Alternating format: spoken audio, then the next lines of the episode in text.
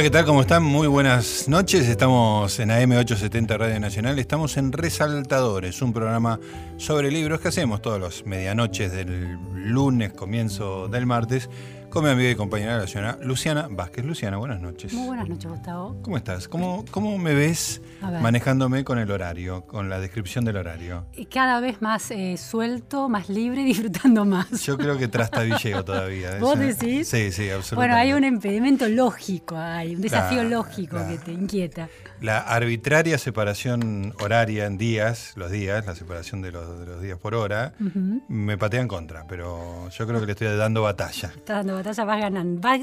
vamos ganando. Vamos ganando, bueno, muy bien. Bueno, querida Luciana, hoy tenemos otro amigo acá en la mesa para conversar. Le damos la bienvenida al señor Nico Artusi. Nico, buenas noches. Buenas noches, muchas gracias por invitarme. Para mí es muy singular este horario, ¿eh? es inquietante.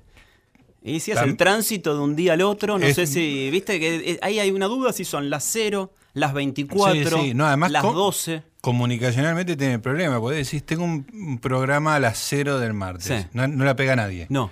Tenés que, porque es la noche del lunes, digamos, todo el mundo está transitando el lunes. Te sugiero algo. A ver. Lo que hacen las aerolíneas. Ah, lunes a las 23.59. A mí eso estoy en contra totalmente. qué bárbaro, ¿por qué tan enfáticamente? porque es falso, o sea, no voy a solucionar el problema mintiendo. Empezó un minuto antes. Bueno, pero eso depende de la radio, no depende de mí, es una decisión institucional. No, no, me parece la peor solución. La, que violenta más mis principios. Oh.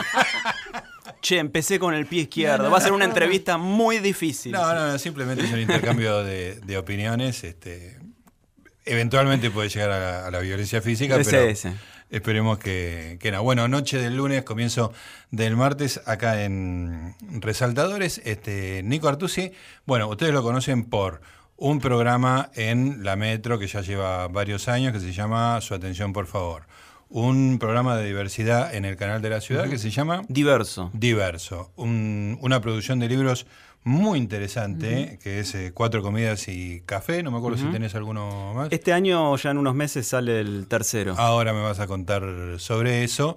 Y también el, podcast con Eugenia, que estuvo la semana pasada, Eugenia Sicabo, a quien bauticé la reina pop de los libros. Sí, lo es. ¿eh? Está lo es. Está bien, ¿no? ¿Vieron la increíble cantidad de anteojos que tiene? Nah, es maravilloso, Sí, locos. Sí. es una... Uno más lindo que el otro y todos les quedan bien. Sí. Todos estilizados, ¿no? Y la ropa. Es, es la reina pop de los libros. Bueno, con Eugenia Sicabo, Nico tiene un podcast que se llama Señaladores, que está reside, en, ¿cómo se llama la página? Posta.fm. Posta.fm. El otro día Eugenia nos estaba contando el mecanismo, era casi, bueno, muy simple, digamos, ¿no?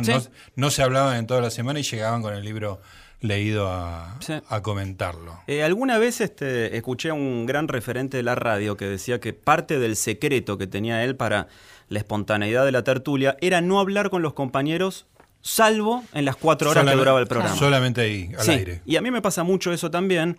Eh, ahora en el canal de la ciudad también estoy haciendo un programa en vivo todos los días de 10 a 12. Eh, que se llama Hoy nos toca, donde recibimos muchos invitados, actores, intelectuales, escritores, porque es el, foco que tiene el programa. Y una de las eh, premisas que yo tengo siempre es casi una cuestión aséptica, no ver al entrevistado antes de la nota, no intercambiar prácticamente nada, salvo hola, buen día, buen día, y que todo se dé ahí. Porque creo mucho en la espontaneidad del, diálogo recién nacido. Y con Eugenia hacíamos eso. Claro, y es muy además para el, para el conductor, es un gran sufrimiento cuando te pones a conversar y sale algo buenísimo. Claro, no, claro. sí, sí, sí y querés, querés, llevarlo al aire, pero se perdió algo porque ya fue comentado. Después es irrepetible. de la primera vez, es irrepetible eso. Y con mis compañeros trato de hacer lo mismo. Eh, yo trabajo mucho en la preproducción de mis programas, porque son todos programas como de diseño, los que yo intervengo mucho en la producción, pero necesito llegar muy sobre el programa. Porque siento que si no, en toda esa cháchara previa, algunos compañeros míos a la tele van dos horas y media antes. No, no. Y eso para mí es fatal. Claro. Toda la energía se te dispersa en la cháchara previa. Para mí hay que llegar y hacerlo. Sí, sí, totalmente. Yo soy de la misma escuela porque me gusta llegar. No, me gusta llegar temprano. Porque vivís al límite. Ahora, me gusta tener un, argumento. Un buen argumento creativo.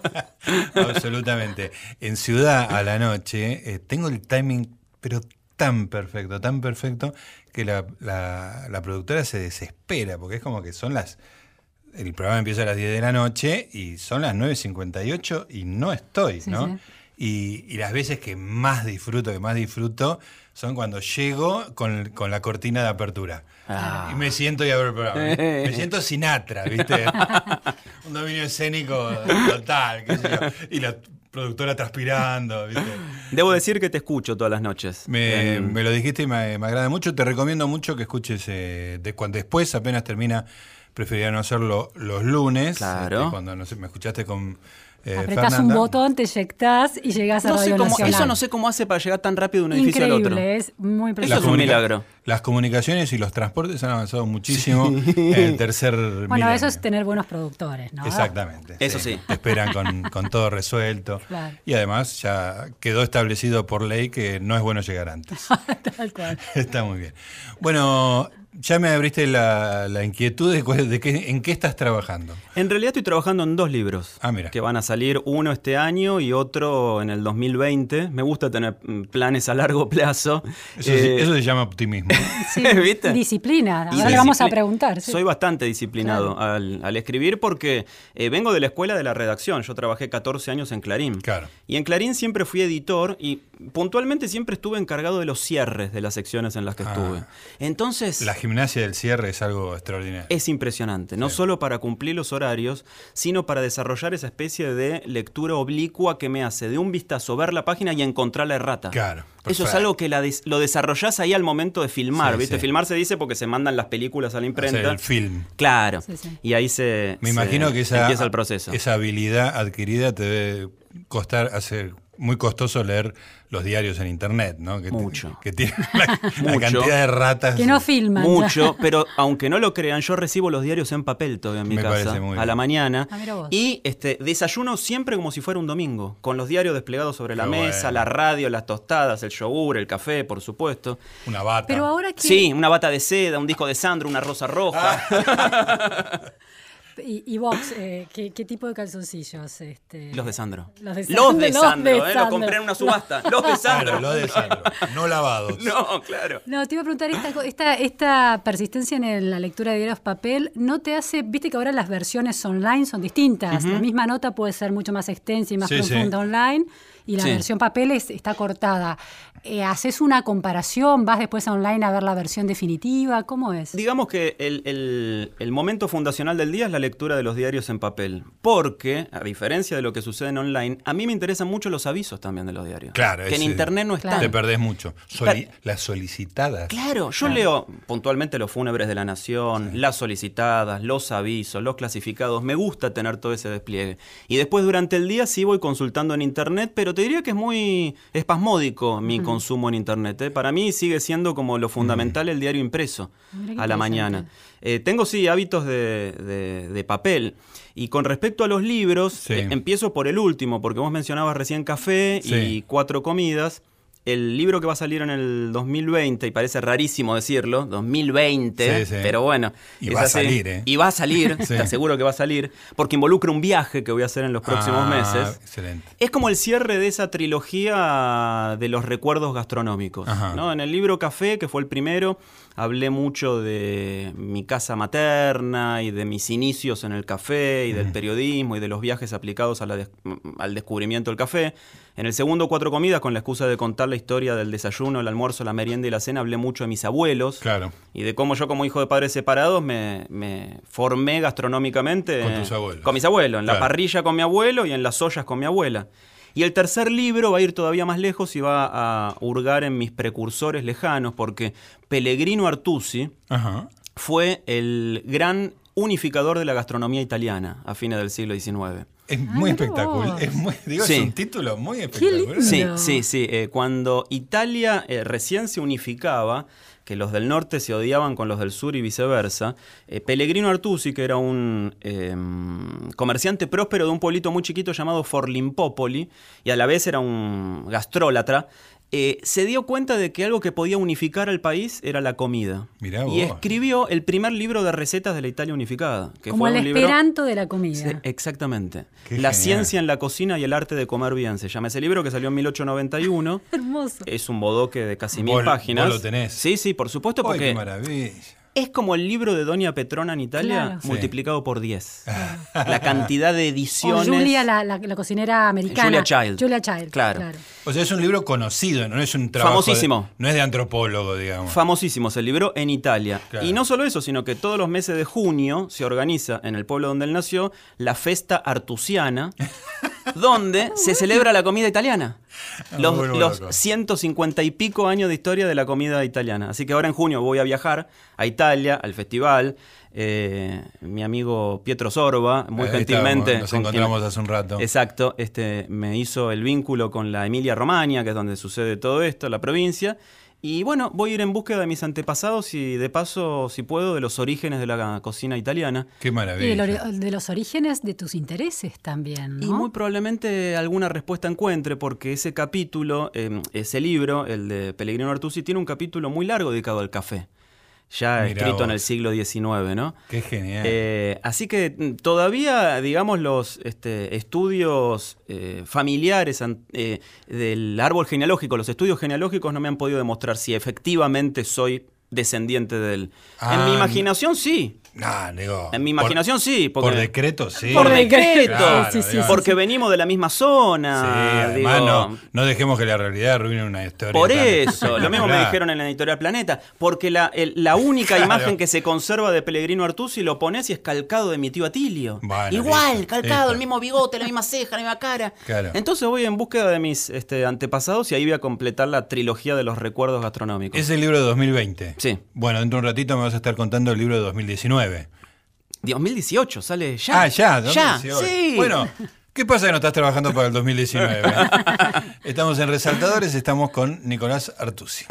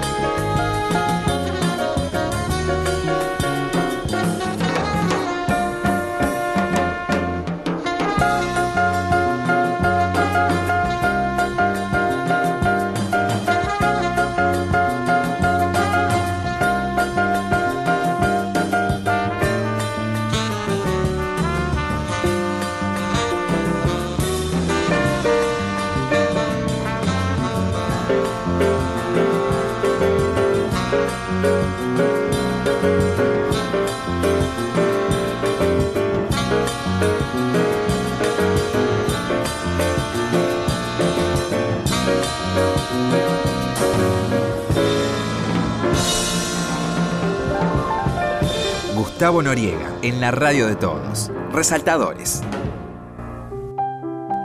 Seguimos acá en Resaltadores. Estamos con Luciana Vázquez conversando con Nico Artusi. Saludamos a Diego Rodríguez, nuestro operador habitual, al señor Sebastián Vázquez, que está reemplazando a Santi Pfeiffer, ocupado en otros menesteres. Estamos todos haciendo resaltadores y estábamos muy divertidos con la festa artusiana. Yo quiero una fiesta, una festa noriegana, me, siento un poco envidioso. Bueno, el, libro en el que ahora estás eh, abocado, ¿de qué se trata? Ese libro ya está entregado, también ah, sale por Editorial Planeta. Sí, sí. Ah, es una máquina de trabajar, es muy, muy impactante. Pero vos sabés que muchas veces me dicen eso, me dicen, ¿cómo haces para hacer tantas cosas? Y yo digo, no hago tantas cosas, hago de a una por vez. Claro. Hago de a una por vez, estoy a la mañana en la tele, a la tarde escribo, a la noche voy a la radio, en el medio voy a correr, digo, hago otras cosas. Pero creo que el secreto es el eh, unitasking, no el multitasking. Claro, no estar haciendo al mismo tiempo. Sí, no el estrés del multitasking que terminas no haciendo nada. Eso, sí. eso. conozco mucho esa Yo Quiero, quiero defender un poco el multitasking. Yo hago multitasking, pero no tengo estrés, no me, no me, importa. Eso está muy bueno. Lo que pasa es que el multitasking, ¿de qué tipo de tareas es el tema? Si son tareas creativas o trámites. No, yo, yo, no tengo un trámite ah, ni que me pongas un revólver en la cabeza. Yo estoy con Noriega ahí, ¿eh? Es muy difícil que te haga un trámite. Ah, yo tengo un montón de... ¿Les ¿No me ayudan un poquito ya que tienen tanto tiempo libre, chicos? No, el tema, yo me casé con la persona que no solo no, no hace los trámites, sino que le parece totalmente inapropiado que yo haga un trámite, ah. porque todos los trámites que hago yo terminan mal. O sea, si, si, voy yo hay que ir cuatro veces, porque me falta algo, entendí mal, o, se rompió la máquina, porque tengo una mala suerte inherente a mí, digamos. ¿no? En cambio, se va Mariela, pum, el trámite se, resuelve. Pero ¿cómo es en esta idea de que escribís a la tarde? ¿No hmm. hay una efectivamente vos te sentás a escribir después de venir de la atención de la tele, que tiene una cierta, te pone en un ritmo de mayor velocidad. Hay una adrenalina. Claro. ¿Cómo haces para bajar y que esa tarde sea productiva? Duermo la siesta. Ajá. ¿Larga? No, no, corta, corta. Una siesta de 40 minutos, lo recomiendo, lo recomiendo fervientemente. O si no, a veces saliendo del canal me voy a correr. Pero necesito, sí, eh, una actividad, sí, una actividad intermedia que me ponga en ritmo y en ánimo de escritura. Pero tal vez eh, sea una herencia positiva de todos los años que trabajé en una redacción, eso de eh, cumplir con eh, plazos de cierre. Hay un deadline que se tiene que cumplir siempre. Inevitablemente. cierres que me impongo yo mismo en cuanto a cantidad de caracteres o páginas que tengo que completar. estás muy entrenado en eso. Sí, y después es reescritura, o sea, escribir es reescribir más que escribir, ¿no? Y mm, el libro que va a salir este año, eh, no sé si ustedes saben que yo tengo un alter ego, que es el sommelier de café. Sommelier de café, No sé si develar públicamente que soy el Clark Kent del sommelier de café, pero bueno. Una sorpresa para todo el mundo. Sí, sí, creo que voy a sorprender a algunos. Y este personaje mío cumple 10 años, justamente ahora. Y este, mm, se nos ocurrió la eh, posibilidad de escribir un eh, manual o un libro de texto sobre el café.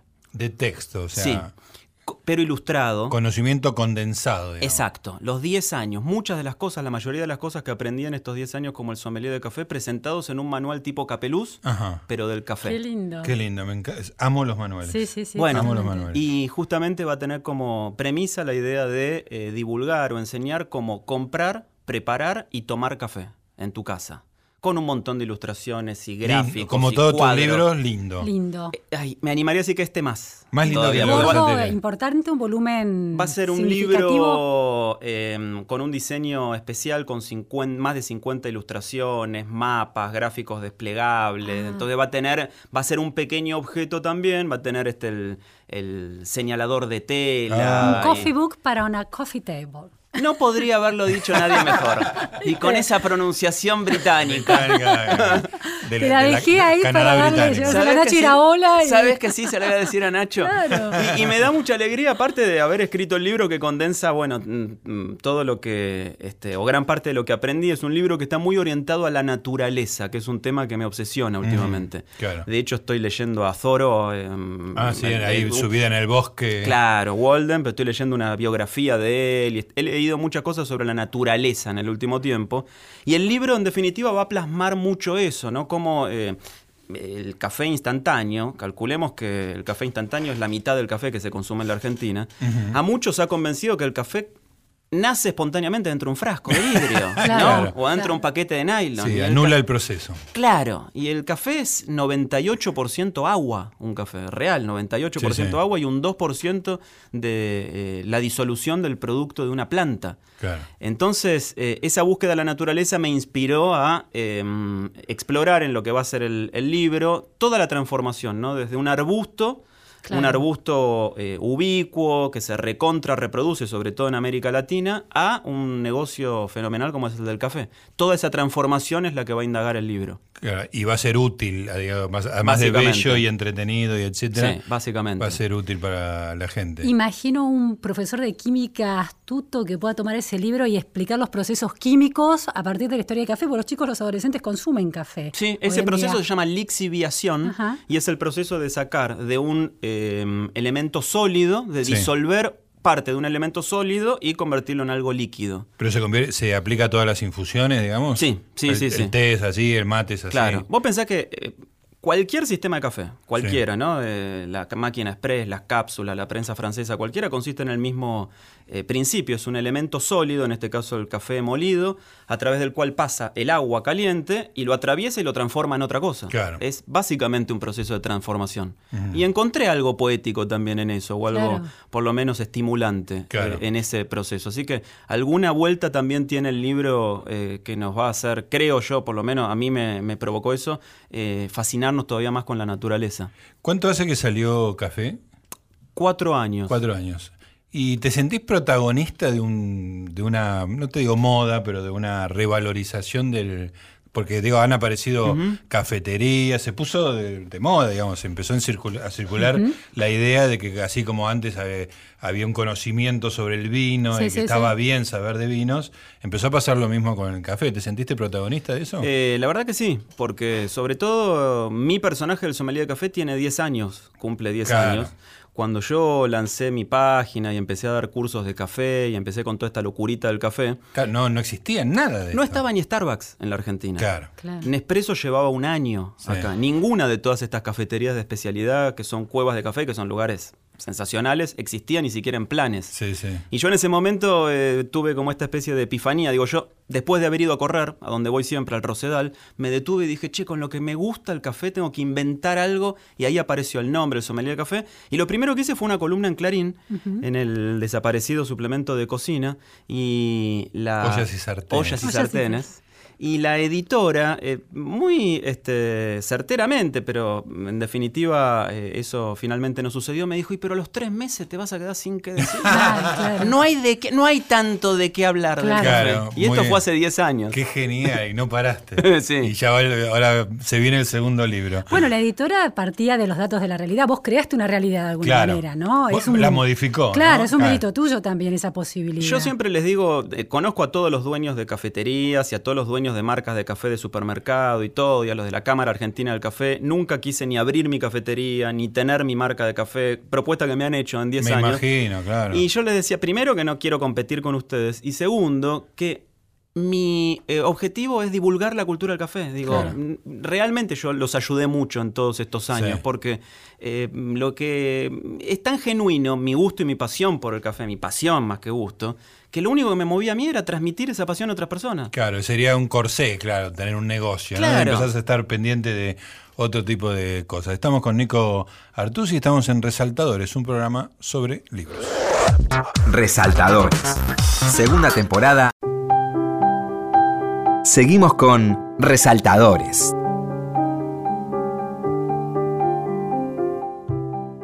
Seguimos en Resaltadores, estamos acá en AM870 Radio Nacional, la radio de todos, conversando con Nico Artusi, me acompaña mi amiga y compañera la señora Luciana Vázquez.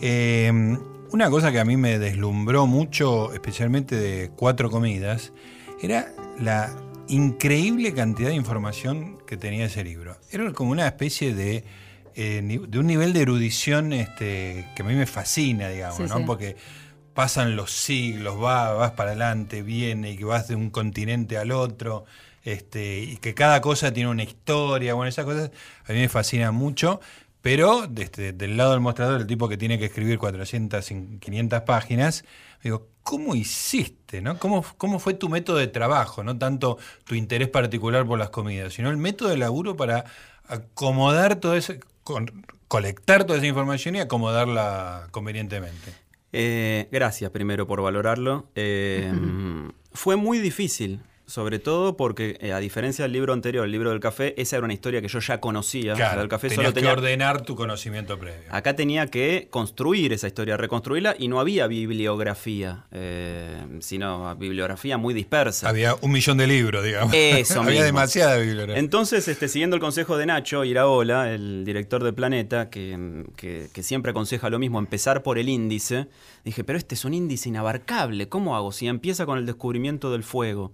Y entonces lo que hice, me tomé un año para leer, un año completo para leer algunos libros de historia básicos, de Hobsbawm, libros de historia. Ah, historia pura. Digamos. Historia pura. Y después un libro sensacional que descubrí, que se llama Historia de la Alimentación, de Massimo Montanari y Jean-Louis Flandrin, que es un italiano y un francés, que son los máximos historiadores de la alimentación en el mundo. Es un libro que tendrá 1500 páginas. Es un libro denso y documentado, pero que justamente revisa toda la historia de la humanidad en eh, clave de alimentación. Y entonces, mezclando las dos cosas, el libro de historia y la historia de la alimentación, dije, bueno, acá puedo construir más o menos una línea de tiempo. Y después de haber construido la línea de tiempo, me resultó más fácil... Empezar a, como, a llenar casilleros, sí, digamos. Sí, exacto. A, construir los cuatro grandes capítulos, que son el almuerzo, eh, el desayuno, el almuerzo, la merienda y la cena, y empezar a, construir un índice. Y a partir de ahí, después viene la parte más linda, que es escribir, ¿no? Claro. Pero en eso también este, yo soy periodista y la verdad que mm, laburé siempre de escribir. Y mm, ahí, digamos, me, gusta mucho eh, mm, ignorar las reglas que, suponen eh, que deben ser eh, obligatorias del buen periodismo. Uso mucho la primera persona, interjecciones, este, impresiones personales. Pero hay una que, que, tomo como la más valiosa que me quedó de mis años de estudiante de periodismo en la UCA. Yo estudié en la UCA donde teníamos como eh, profesores a los periodistas de la vieja guardia de Editorial Atlántida. Ajá, mira. La UCA en aquel entonces era como una especie de brazo académico de Atlántida. Claro en la época en la que las revistas de Atlántida todavía eran fuertes. Entonces teníamos. hablamos de la revista Gente, por ejemplo. Exacto, yo hice la pasantía en la revista Gente, en el gráfico, en Chacra. Sí, ¿qué te parece? Claro, entonces era otra época. El corpus central de las revistas argentinas. Sí, y el, trabajo de archivo, por ejemplo, que ahí era muy importante la Atlántida, con profesores como eh, Juvenal, eh, Aldo Proyecto, Charqui Vialo y Alfredo Serra, que era nuestro profesor eh, titular. Y él, este, lo primero que nos dijo, él daba redacción periodística, fue una máxima que yo no abandoné nunca y que para mí es perfecta. Dice que, la clave para escribir periodismo es ceñirse a, lo siguiente. Una línea, un dato, un párrafo, una idea. Qué bueno. y esa síntesis me parece perfecta, ¿no? O sea, que, que, nunca el estilo, la gracia, la egomanía y todo te, te distraigan de ofrecer un dato por línea y una idea por párrafo. Y eso eh, es, una, es una luz que me guía todavía hasta hoy, ¿no? Ya veintipico de años después de haber terminado la facultad. Y la verdad es que aplicar ese método después en lo que fue la escritura eh, me ayuda mucho, aunque parezca mentira, porque me contienen todo lo que pueden ser mis divagues autobiográficos. Que como todo el mundo sabe, lo que te más. te los permitís, pero los tenés bien controladitos, digamos. Lo que más nos gusta a todos es hablar de nosotros mismos. Sí, bueno, es el tema más interesante. No sé. Bueno, por eso. hablar de vos. Exactamente. sí, digo. Lo que me sorprende es que los, demás, que los demás no hablen de mí. Claro, hablar de vos mismo. No descubrieron el gran secreto. Ahora, ¿cómo, cómo? Porque subrayás mucho tu relación con el periodismo, el oficio del periodista, que está muy lejos de la ficción. Eh, pero sos un lector de ficción. Leí por ahí que, una de tus obras preferidas es Lolita. ¿Cómo mm, aprovechás esa, esa mm, construcción de lector de ficción para hacer tu trabajo de no ficción? Eh, Qué interesante lo que, lo que me preguntás porque me, me obligás a pensar. Eh, creo yo que la realidad es tan rica y tan pródiga que me parece eh, al cohete que invente cosas, ¿no? Eh, teniendo tantas cosas verídicas por contar. Entonces siempre en, lo, en, la escritura yo me volqué a la no ficción y tengo ya dos libros próximos a publicarse, uno ya escrito, otro por escribir, pero ya tengo nuevas ideas de libro, habladas con las autoridades de la editorial y yo todo el tiempo estoy como tratando de... ¿Te surge eso? Todo el tiempo, todo el tiempo eh, encuentro eh, historias para contar. Y la ficción, por un lado, como lector es un remanso, ¿no? Son como, hace un rato cuando decíamos, bueno, necesito después de la tele o ir a correr o dormir la siesta. Con la ficción te pasa lo mismo en términos mentales, digamos, sí, ¿no? Sí, para mí es como el remanso, pero también me... Eh, primero yo la, considero una gran cantera de ideas, la, la ficción, ideas sobre el mundo, maneras de mirar el mundo sobre todo o de contarlo. Eh, un gran eh, lugar también para afanar trucos estilísticos. Claro. ¿no? Eso, eso también.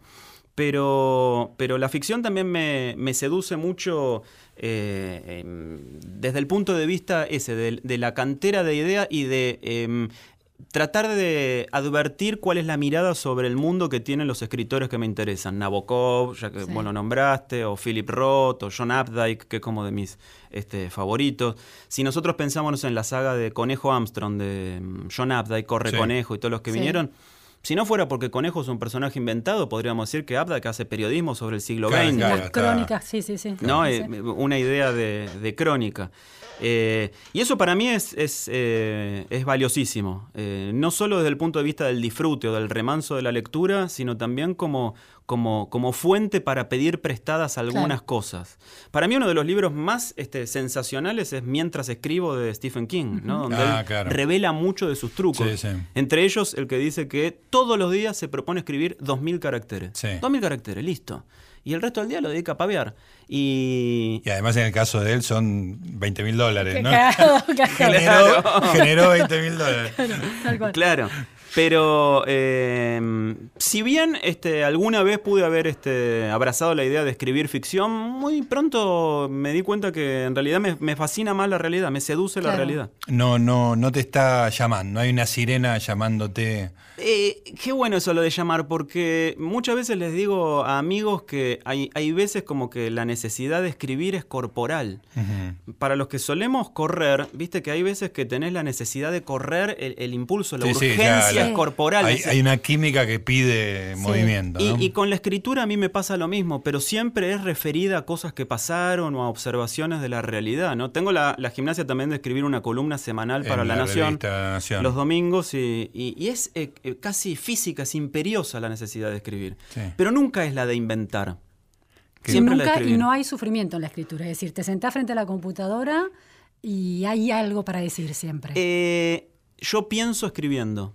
En el momento de la ejecución hay un pensamiento. Sí, porque por lo general eh, creo que la, el sufrimiento previo, eh, por lo menos es lo que me pasa a mí, se da cuando vos haces, eh, para mí, lo que es una falacia intelectual, que es la de tener el texto en la cabeza y después crees que escribir simplemente es un acto de traducción, ¿no? O sea, un acto pasar de la mente al papel. Eso, pasar en limpio, ser como una especie de copista de tus ideas. Y yo no funciono así. O sea, yo no me angustio antes porque siempre estoy tranquilo, porque sé que cuando me no siente... Es, no es el momento de tener la idea. Claro, sé que cuando me siente puede aparecer o no la idea. Algo va a aparecer siempre. La escritura produce algo, ¿no? es como el correr, que tiene su química, la escritura también. Eh, tal cual. Y el correr, viste que llega un momento que se dice que atravesás la pared. Que el famoso muro, claro. O el muro, cuando te sentís muy fatigado y sentís que no vas a poder, pero cruzás ese muro imaginario y después el resto ya es como eh, levitar en movimiento. claro. Y con la escritura me pasa un poco lo mismo. Sí puedo decir, bueno, es un día de sol, me gustaría más ir a la plaza o al parque a correr que sentarme a escribir a veces, pero enseguida eso se, dispersa y nunca, nunca es este mm, eh, un padecimiento. ¿Y nunca hay parálisis? ¿No hay días que no te sale nada? No, la verdad que no. No, no, no. No porque, qué sé yo, deriva como eh, creo, del ejercicio o, de la rutina. Claro, es como decir, eh, salgo a caminar y no puedo caminar, no existe. Claro, ese, flow te va llevando. De alguna manera sucede algo que es muy interesante. Sí, nunca me pasó porque aparte soy también bastante poco exigente en ese sentido. En el sentido de decir, bueno, y si escribí algo que es una porquería o que no sirve, mañana lo reescribo o lo tiro. Sí. Tranquilamente. Digo, entonces tampoco, eh, como, no, como no tengo el mandato de escribir ni una obra maestra, ni siquiera grandes palabras que vayan a perdurar, escribo muy liviano, como creo que se debe ir a correr, ¿no? Muy liviano, sin mochila. ¿Y qué tan domado tenés el narcisismo, no? Porque es, una, es un lugar de exposición, ¿no? Vos eh, publicas algo, empieza a girar y ya no controlas eso y la gente hace comentarios. lo, tenés domado, lo dejás que, sea un potro que corra y que pida alfalfa todo el tiempo. He hecho como paciente de psicoanálisis lacaniano en los últimos 28 años. Wow.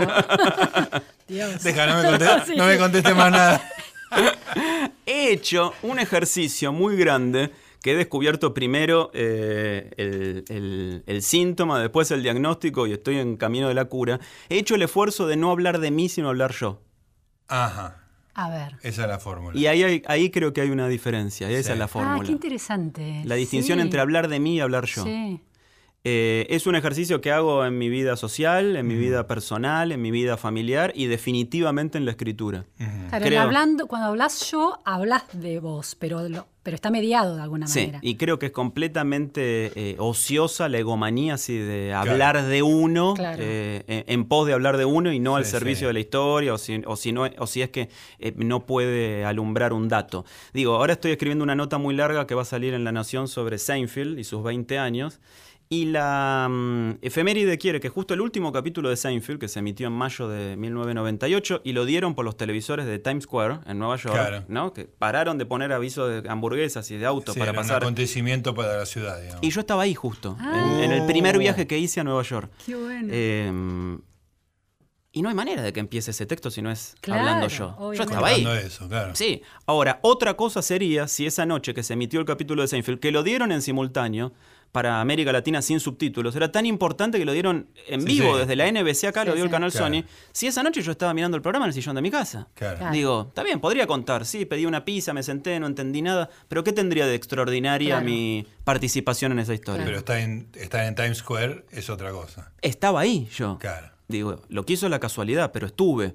Eh, entonces me parece que esa es eh, una diferencia importante entre ponerse uno ociosamente como centro o como... En definitiva, cuando hablas del café, del modo en que hablas del café, sos vos hablando, de alguna manera, sos vos expresándote de tu, eh, profunda interioridad, pero puesto al servicio de un tema, pero no tematizándote a vos mismo. No, y eso creo que es una de las peores cosas que le ha pasado a la, a la, humanidad. Sí, a la humanidad y a la cultura occidental de los últimos 30 o 40 años, ¿no? Digo. Ahora vamos a desarrollar ese tema. Estamos con Nicolás Artusi, estamos en Resaltadores, en AM870, Radio Nacional.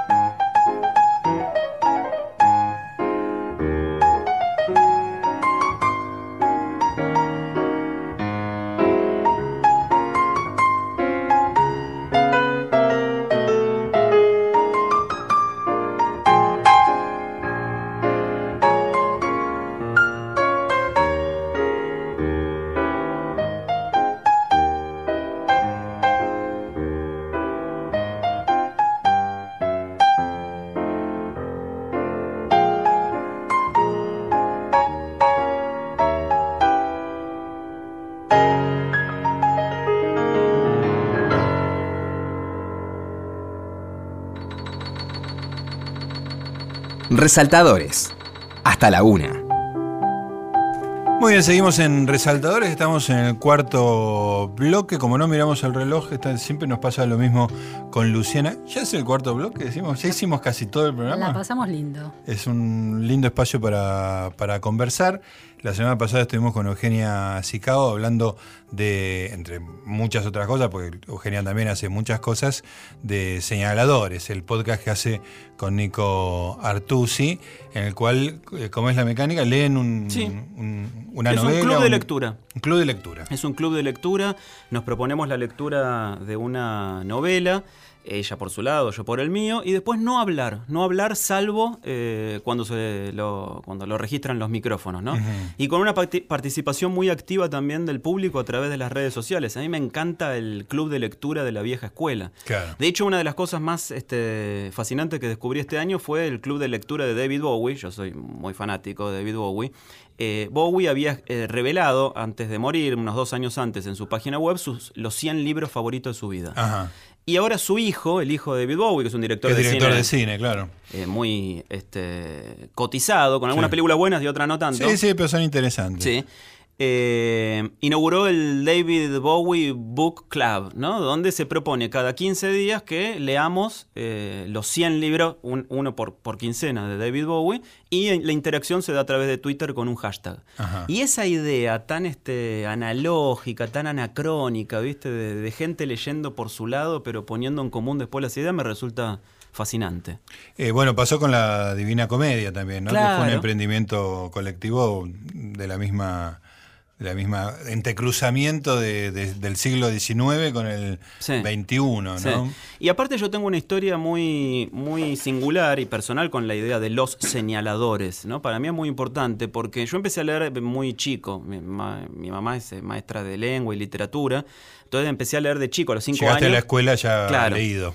Y en mi casa, eh, una de las cosas en las que siempre mi, viejo eh, me estimuló de chico fue en la lectura de los libros de la colección Robin Hood. Obviamente. Ah, el primero que recuerdo, el más antiguo que recuerdo haber leído fue Gulliver. Pero eh, cuando yo era chico, chico y empecé a leer, desconocía por completo el concepto del señalador. Entonces lo que hacía era... Rompía la... no, no, ah. peor todavía. Empezaba a leer en la página 3 y llegaba hasta la 40. Y ese día me caía vencido por el sueño. Y al día siguiente Volví a arrancar en la 3 y trataba de seguir hasta la 41, 42. hasta que me cansaba. Y al tercer día volví a arrancar por la 3 y trataba de llegar a la... lectura. Claro, era el mito de Sísifo inacabable. Hasta que un día mi viejo me voy a hacer eso. Me dice, ¿otra vez está con el enano? Y... ¡Es genial! Quiero, interrumpir para ir a darte un abrazo.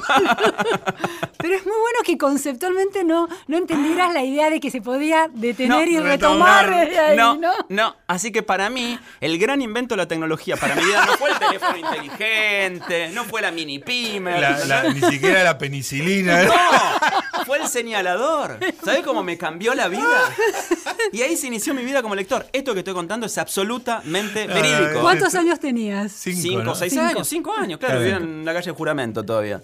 Por eso, este, así que para mí que es muy eh, el podcast señaladores. El nivel de ternura que me da. ¿Te imaginas, no? Aparte ya era miope de chico, imagínate. Este, eh, así que sí, siempre, siempre recuerdo como eh, momentos gratos de mi vida acompañado por un libro. Ingratos también, ¿eh? Siempre, siempre con un libro. A ver, ¿qué, momentos ingratos? Vacaciones en Cabo Polonio, con amigos en común que tenemos con el señor Noriega, todos, todos leyendo un único ejemplar de El Pasado, la novela de Alan Pauls. Sí por ejemplo. Y bueno, de ese viaje surgieron parejas e hijos, incluso intercambiando un, libro, un ejemplar que estaba completamente ajado y marcado con las este, anotaciones superpuestas de cada uno. Varias generaciones de, lectores. Claro, y después la tara que tengo que es irme de viaje, cosa que eh, en los últimos dos años por la tele, sobre todo y la radio, puedo hacer menos, pero siempre llevando eh, novelas alegóricas al lugar eh, al que viajo. ¿Cómo te llevas con el libro electrónico? Bien, bien. De hecho, ahora para mi cumpleaños, que fue hace poco, me regalaron una nueva versión de Kindle. Eh, de Kindle. Tenía una muy vieja que andaba mal, que no me permitía subrayar y eso. Pero lo uso mucho por la instantaneidad. Me gusta mucho comprar libros de España, de la tienda de Amazon de España.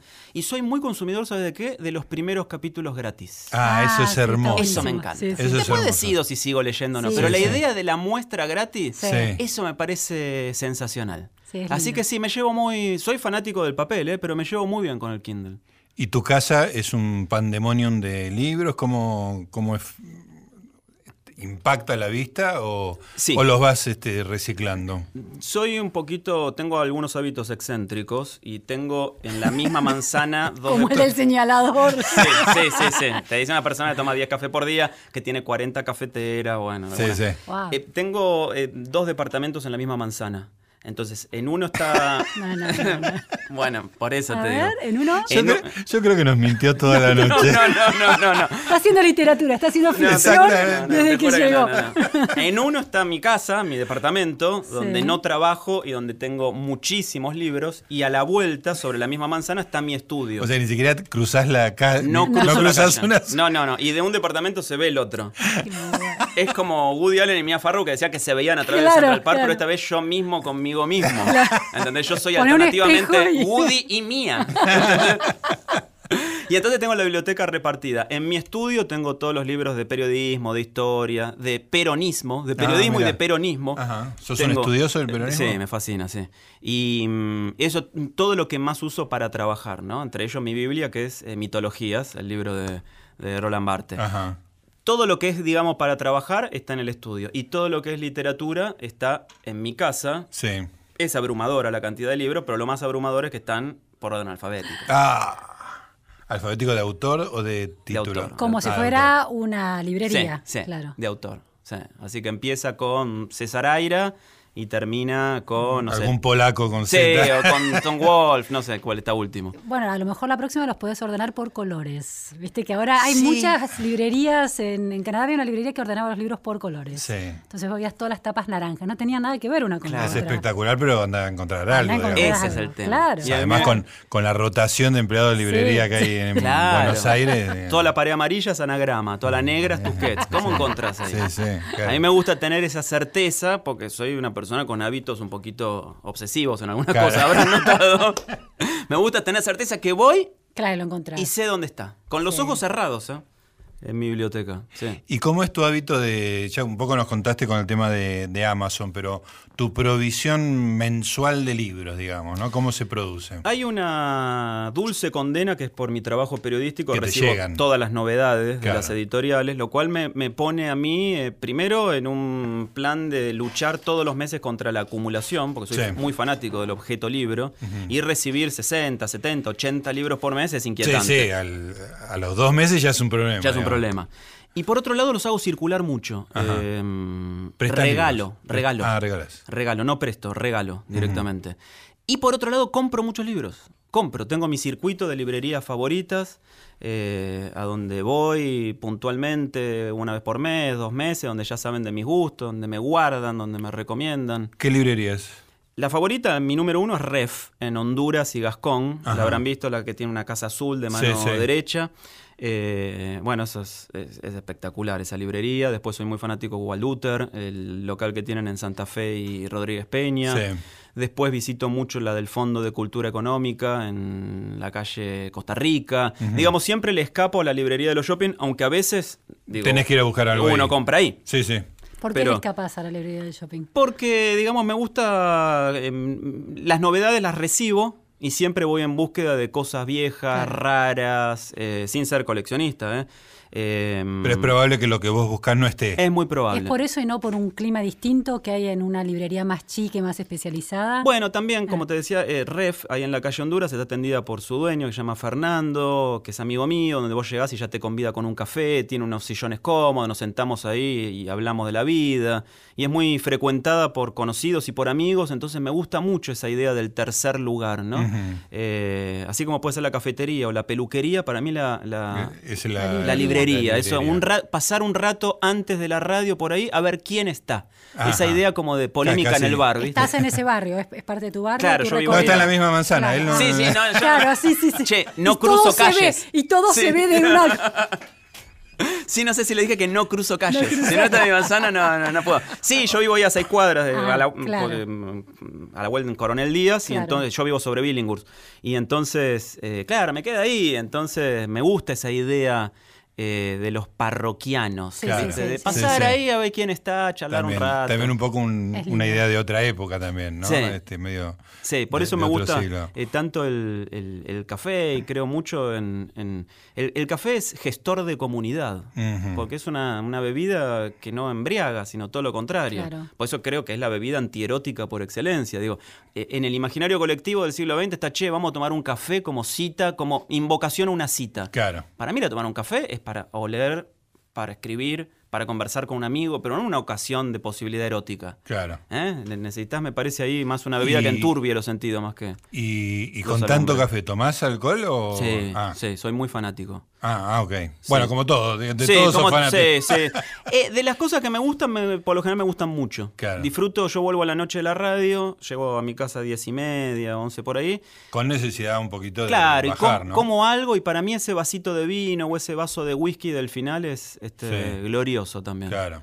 Como preludio para el sueño. ¿Sos alguien que ha logrado hacer de las cosas que le gustan y de la escritura sobre las cosas que le gustan un, modo de vida y sustentable pareciera ser, ¿no? ¿Esto es así? Sí, sí, es así. Eh, tengo una tolerancia bastante baja a la frustración. Entonces creo que no...